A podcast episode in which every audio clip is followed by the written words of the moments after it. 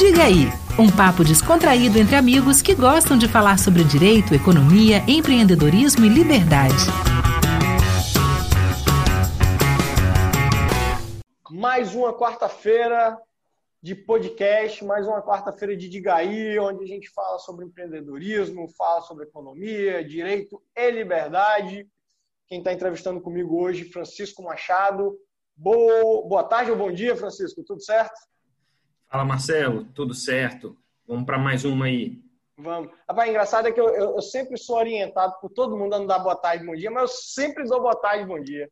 É um erro aqui que não tem como, a gente, a gente não supera. E eu estou aqui hoje com Renan Kepe, atual presidente do conselho, é isso, Renan? Presidente do conselho da Águia Branca? Tô certo? É, eu sou presidente, eu sou presidente do. Bom, Boa tarde ou bom dia também, não sei. Na mesma forma. Eu sou presidente do Conselho de Administração do Grupo Águia Branca e, e presidente do Conselho da Holding de, do Grupo Águia Branca também. Pô, bacana. Então, é, é hoje que é o homem que está com a caneta ali. Então, eu pergunto, deixa eu começar logo aqui. Renan, como foi a sua entrada no grupo é, e esse caminho até você chegando onde você está hoje como presidente do Conselho de Administração da empresa e da holding? Olha, é, nós temos uma, uma experiência no grupo que é, é o meu caso e é comum aos outros que estão na, na direção do grupo, que comigo compõem o conselho, as, as vice-presidências, né? Toda a, a, nossa área de comando, ela, ela tem uma história semelhante, né? Nós começamos trabalhando na empresa, é, funções bem simples. Eu passei no vestibular com 18 anos e fui trabalhar na empresa fiz minha faculdade à noite, trabalhava, comecei a trabalhar logo cedo e fomos desenvolvendo experiências, né, como cada um numa área e tal. A minha área no início era a área, fiz uma área a passada geral pela empresa na área de administração e tal, mais para conhecer, mas eu me identifiquei muito com a área de operações, né? O grupo hoje tem vários negócios e tal, mas eu, eu comecei mesmo pela empresa de ônibus e me desenvolvi na área operacional, fui assumindo uh, funções, responsabilidades tal. Com o passar do tempo, alcancei um, um, reconhecimento, me tornei diretor da empresa, enfim, e aí fiz uma, uma caminhada, vindo depois a me envolver com os outros negócios também. Né? Tive, tive experiências é, em todas as áreas do grupo. Hoje eu participo não só do conselho do grupo, como também do conselho das áreas de negócio, de cada uma das áreas de negócio. Né? Continuo dirigindo a área de passageiros do grupo e participo também do conselho da, da divisão de logística, da, da, área de comércio do grupo também, é, além de, de, participar também do, do conselho da Azul, uhum. né? que, enfim, é, é uma, uma diversas, uh, diversos conhecimentos que eu fui adquirindo com o tempo mas eu fiz uma caminhada inicial numa área do grupo. Entendi. E, e aí, vem cá, aí até porque, enfim, eu, eu sou advogado societário e eu trabalho muito nessa área de estruturação de governança e eu sempre adoro falar que você tem um modelo de governança que, que, que eu admiro, é o da Águia Branca. Só que vocês têm um negócio interessante que é o seguinte: é, vocês profissionalizaram muito a empresa sem perder o ambiente familiar sem perder é, a profissionalização do indivíduo da família. O que, eu quero dizer? Muitas empresas, quando elas vão crescendo, elas têm a prática de trazer muita gente de fora para tocar a empresa, para tomar conta da divisão A, B, C. É, mas eu vejo um pouco diferente na Águia Branca. Vocês valorizam muito o indivíduo familiar exigindo a profissionalização deles. É, é, isso mesmo? E por quê? E por que isso? Eu queria entender. Eu sempre tive essa curiosidade. É, existem vários modelos, né? Quando a gente olha por aí, tem vários modelos. Tem, tem empresas familiares que optam por não uh, dar acesso às pessoas da família, quer que, que, que, que o, a pessoa da família fique só no contexto do, é, do acionista. Né? Existem empresas que, ao contrário, no outro extremo, é, estimulam fortemente, fazem questão de entregar todas as funções chaves do, dos negócios para pessoas da família, né? E é um outro modelo. O nosso modelo, é, considerando o seguinte: nós somos família, mas nós somos acionistas também, somos investidores. Uhum. Então, é uma empresa que quer o, o, investidor, né, que é o acionista, fazendo parte do negócio. Então, esse é o primeiro ponto. Não é só por ser família, porque nós somos os investidores. Né? Então, assim, é uma empresa que tem o investidor, tem o dono participando do dia a dia do negócio.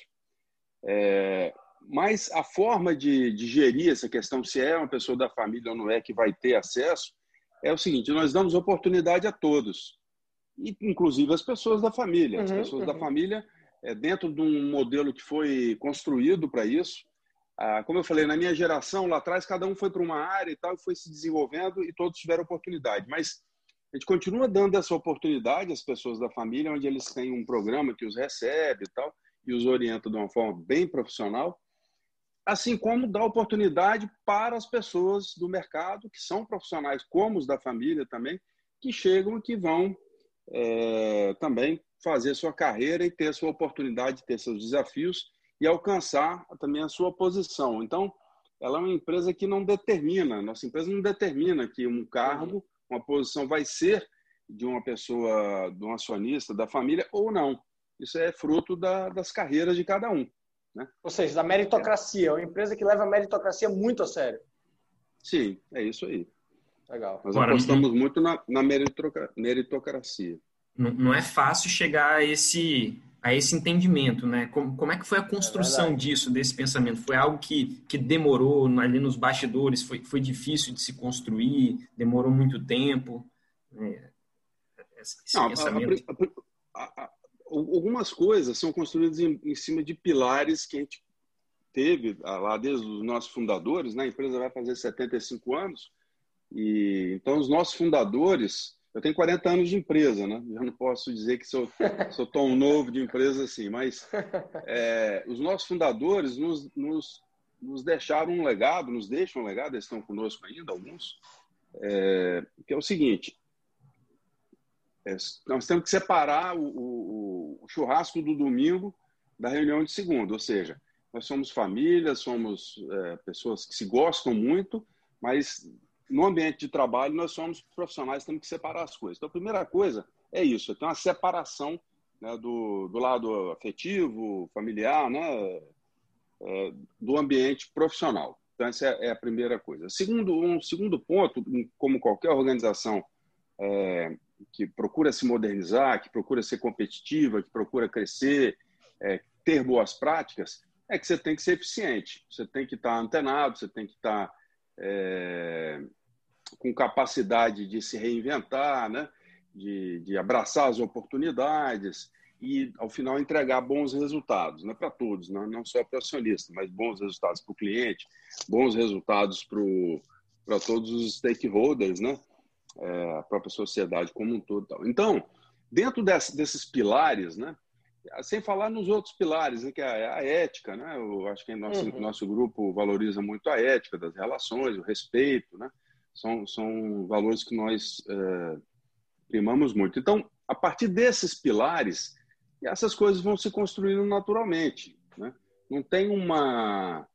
Não é uma coisa que você chega com tudo pronto, né? Você é, como eu falei lá atrás, quando, quando a empresa foi construída, a empresa nasceu, a primeira operação da empresa, a empresa tinha um ônibus, né? É, e eles começaram a trabalhar, meu tio, né, meu, meu pai, meus tios, meu pai, eles começaram a trabalhar porque eles precisavam trabalhar para o sustento da família, mas é, eles foram construindo as coisas. É, em algum momento a empresa inventou uma governança, depois ela começou a se organizar como uma empresa mais moderna, é, e a família veio é, se desenvolvendo uhum. é, profissionalmente também.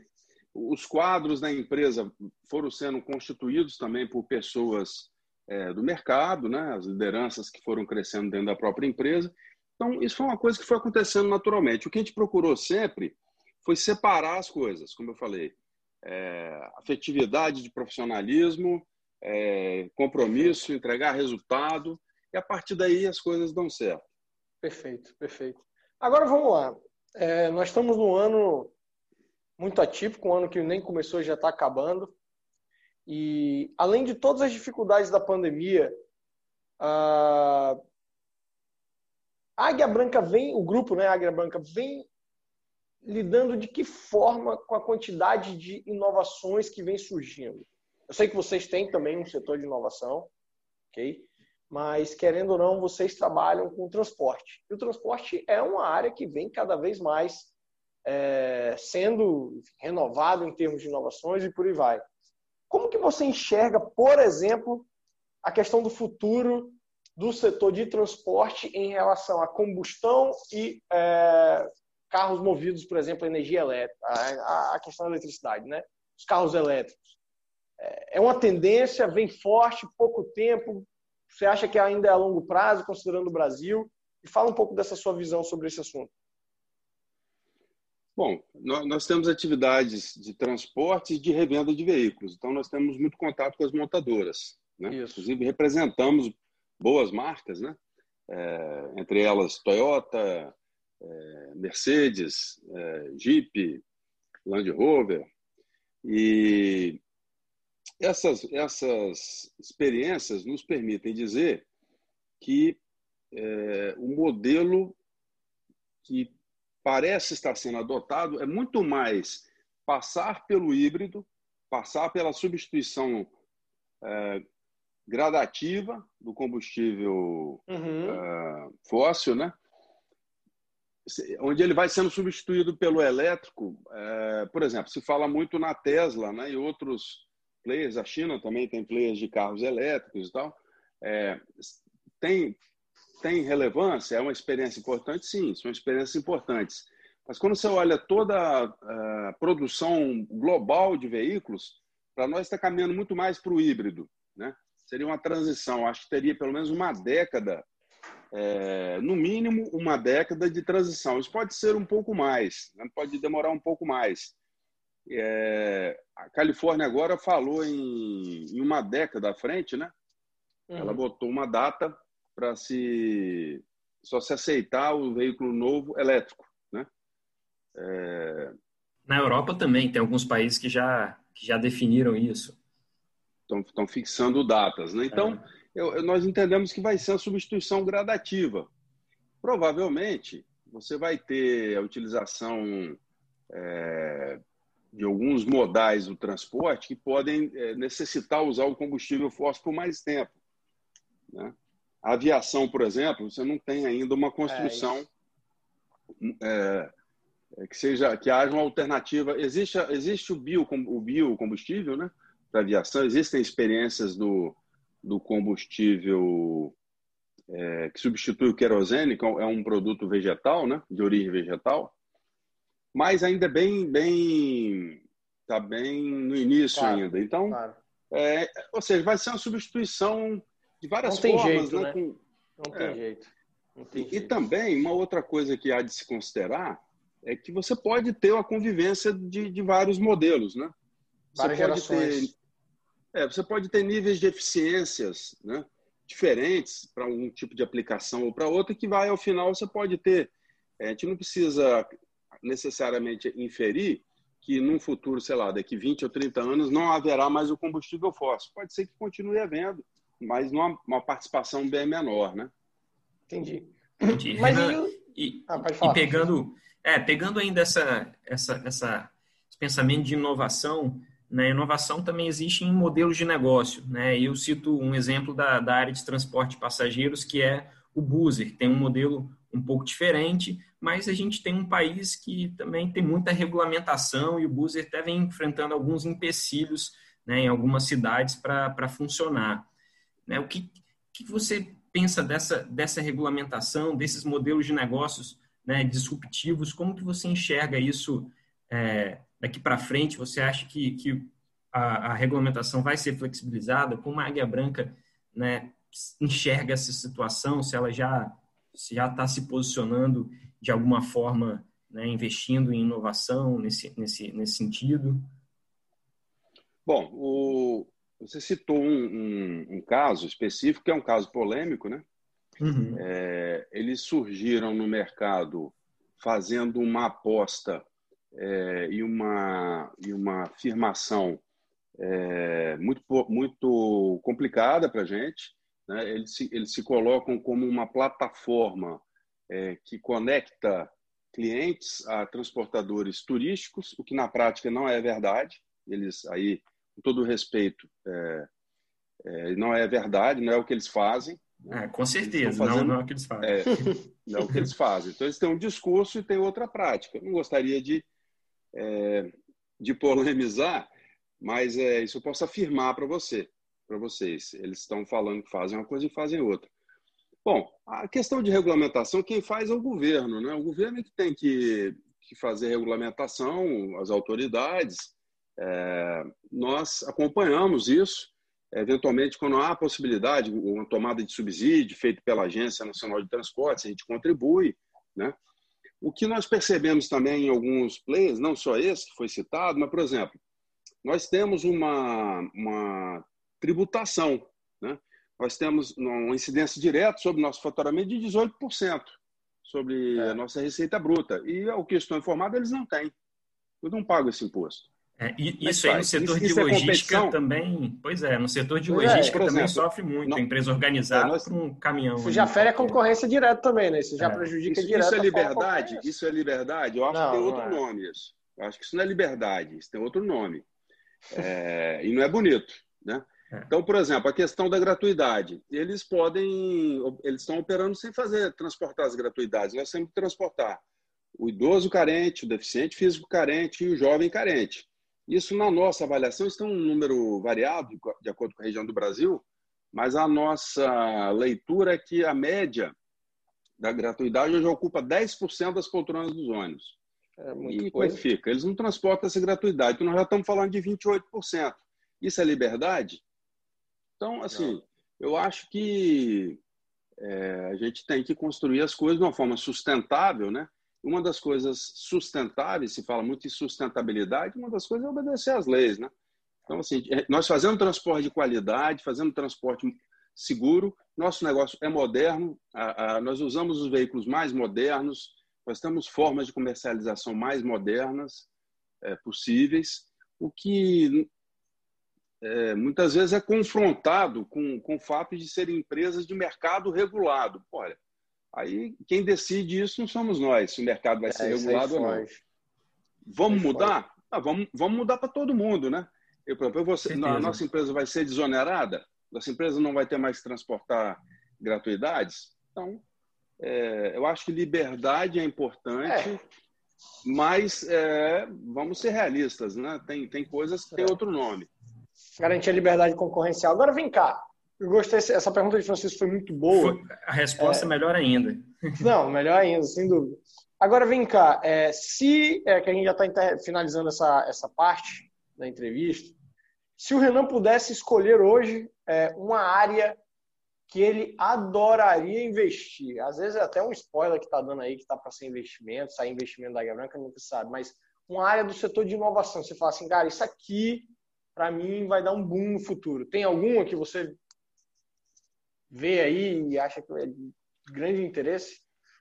Não, o, nosso grupo está tá com um, assim, um envolvimento muito grande com projetos inovadores, a gente está muito de olho na, na, relação com o cliente, na transformação digital, uh, as oportunidades existem. Nós temos, é, inclusive, divulgado né, projetos ligados a isso, tanto na área de mobilidade, com V1, na área de veículo por assinatura, nas revendas eh, de veículos que nós temos aqui no Espírito Santo e outros estados também. Mas aqui falando aqui do Espírito Santo, na Toyota e na Jeep, nós temos uhum. o, o, o Gol Drive, né, que é um carro por assinatura. No próprio negócio de ônibus, nós temos o Águia Flex, que é nessa pegada que a gente estava falando no capítulo anterior, mais uhum. é, flexível e tal, mas só que cumprindo as normas legais direitinho, né? Pagando imposto e transportando as obrigações. Pagando, pagando o preço, também. né? É. Brasil, né? Então, é. assim, temos, temos muitos negócios, então, assim, não tem um negócio para falar. O que a gente percebe é que o, a participação do negócio digital está crescendo na realidade, né? Eu acho que a pandemia ela veio acelerar isso, isso já vinha acontecendo, mas realmente esse, essa experiência que a gente está vivendo em 2020, ela está servindo para acelerar alguns processos, né? Então, o que a gente poderia, para responder essa pergunta, dizer assim, a gente está muito antenado, muito disposto a investir sempre e prioritariamente nesses projetos que têm ligação com essa realidade. Legal. Bacana. Bom, então tá sempre antenado aí, a gente sempre vê muita coisa boa e nova vindo da Águia Branca. Agora vamos lá. Uma parte mais é, divertida, vou até falar, não que a primeira não tenha sido, só que assim, mais divertida no sentido de fazer umas brincadeiras, até para conhecer bem aqui agora o Renan, né? Até que a gente vai falar menos das empresas aqui. Renan, vamos lá, começa fácil. Eu vou falar uma palavra e você me fala o que, que vem à sua cabeça. E o ouvinte já está acostumado. Um livro de cabeceira. Um livro de cabeceira? É, aquele que você não abre mão. A Bíblia. Bíblia. E o filme? Aquele que você já viu uma, duas, três vezes, fala assim, rapaz, esse filme é. Olha, é, eu sempre gosto de avaliar o último filme que eu vi. Ok, pode ser. O último filme que eu vi, é, eu acho assim, eu gosto muito de filme alegre, filme, eu gosto muito de comédia, mas assisti um filme ontem que me marcou muito, que é Cinzas. É, é, o nome do filme eu nem lembro, mas ele é baseado na obra Cinzas hum. ao Vento. Então, um filme, é um drama. Onde? Ah, no foi no Now. No Now, pô, vou botar aqui na lista. É, é um filme triste, é um filme triste. Eu sempre gosto de mas falar deve, de mas deve ter deixado alguma, Mas deve ter deixado alguma mensagem muito boa, né? Que marcou e tá aqui muito, indicando. Aqui, muito pronto, final. Então. Muito forte e a mensagem final. O, o esporte que o Renan mais gosta? Eu gosto muito de automobilismo. Eu gosto de... O que, que eu realmente assisto? Eu, eu, não, é. eu futebol, né, tal. Eu sou Botafogo também. Não tá eu ia perguntar, então é sofredor. Eu ia perguntar é. se, é, se é sofredor, se era feliz. Do jeito é sofredor, ok. Mas tá tá eu gosto mesmo de assistir, assisto a vida toda. Desde a década de 80 eu assisto é, Fórmula 1. É o esporte Fórmula que eu gosto de assistir. O esporte que eu gosto de jogar é golfe. Oh, eu jogo golfe. E aí, o Hamilton e já, vai passar e já, o... E já pilotou alguma vez? Quando eu era garoto, eu andava de kart. Legal. Oh, bacana. O Hamilton vai passar o, o Schumacher, todo mundo, como maior da história? Ah, já já está chegando, né? Eu acho já que. Tá novo. É, é, é, ontem também passou um, um, documentário no Esporte Espetacular, o Globo Esporte, não lembro, ontem pela manhã, que mostrou uhum. que houve um período que conviveram é, Nigel Mansell, Alan Prost, Ayrton Senna e Nelson Piquet. Piquet. Tinha até uma é. foto eles abraçados, né? É, hoje, hoje, hoje não existem grandes talentos, né? Juntos, convivendo juntos, mas os, os carros estão muito diferentes, né? Muito diferentes. Tem, tem, tem, uma diferença muito grande. As Mercedes estão andando muito na frente, né? E, e na época eram motores, eram carros com muita potência e, e para muita potência só muito braço, né? Só uhum, muito braço. Uhum. Então o que fazia diferença era o braço, porque é, você tinha sobra de potência. Os carros hoje, com os controles de, que tem no, no, embarcados, é, os erros são menos sensíveis. Na época era muito, muito mais sensível. Então, o é. piloto é. fazia mais diferença. Então, é, ficava mais nivelado. Né? Você não tinha sempre o mesmo piloto ganhando. Né? Então, não, é, eu acho que era mais competitivo. Hoje está mais dessa forma que eu falei. Tá, Sim. A certa disparidade, então, eu acho que o trabalho do Hamilton está ficando mais Boa. fácil. Agora vamos lá. O Renan tem algum medo? Um medo dele? Olha, eu tenho sim, tem vários medos, né? O, acho que a pior, assim. é, o maior medo que eu tenho é. Eu, eu, eu acredito muito que a gente é feliz se o nosso meio nos permite ser feliz. É muito difícil você ser feliz, feliz sozinho, né? Então, assim, uhum. me preocupa muito o nosso país, sabe? Me preocupa muito é. o nosso país. Não é que eu tenho, não é medo, é vontade que dê certo. Que dê certo, entendi. Tem, tem, é, ao mesmo tempo é medo de não dar certo, mas é, eu medo de não dar certo, é isso que eu ia falar. Eu tenho certeza entendi. que vai dar certo, mas assim, o que eu torço muito é para o nosso país dar certo, né? Não adianta é, dar certo só para mim, para você, para poucos, não país tem que dar certo para todo mundo, né? Então, assim, me preocupa muito essa isso que, tá, que o Brasil está vivendo. Ao mesmo tempo, também é meio esclarecedor, né? Está até um processo sim, de aprendizado. Sim. Mas essa, essa certa confusão que a gente vive hoje, assim, isso me mete um pouco de medo. Entendi. E a última aqui dessa penúltima fase. Com quem que o Renan gostaria de almoçar? Se tivesse uma pessoa aí, ah, esse cara aqui, ou essa mulher, eu queria almoçar com essa pessoa. Rapaz, tem pessoas que sabem muito, né? Então, você, quando você conversa com uma pessoa que sabe muito, é, é diferenciado, né? Ah, eu acho que Jorge Paulo Lema, por exemplo. Pô, pô cara, você acabou matando uma pergunta aqui que eu ia fazer mais pra frente. Beleza, não tem problema não. Jorge Paulo, sem dúvida. Alguém que sabe muito. Agora vamos lá. Última fase. Você não tem espaço para pensar, é, melhor, você não tem liberdade para assim, escolher de uma forma tão ampla, porque eu vou reduzir a, as possibilidades, então você só vai escolher uma bem dinâmica, falo duas coisas, você escolhe, tá? Jaguar ou Lexus, para começar? Lexus. Olha só, Lexus. Rapaz, essa aqui me surpreendeu. Land ou Mercedes? Pô, você está fazendo pergunta muito difícil. Os dois. Cada um para uma coisa, né? Exatamente.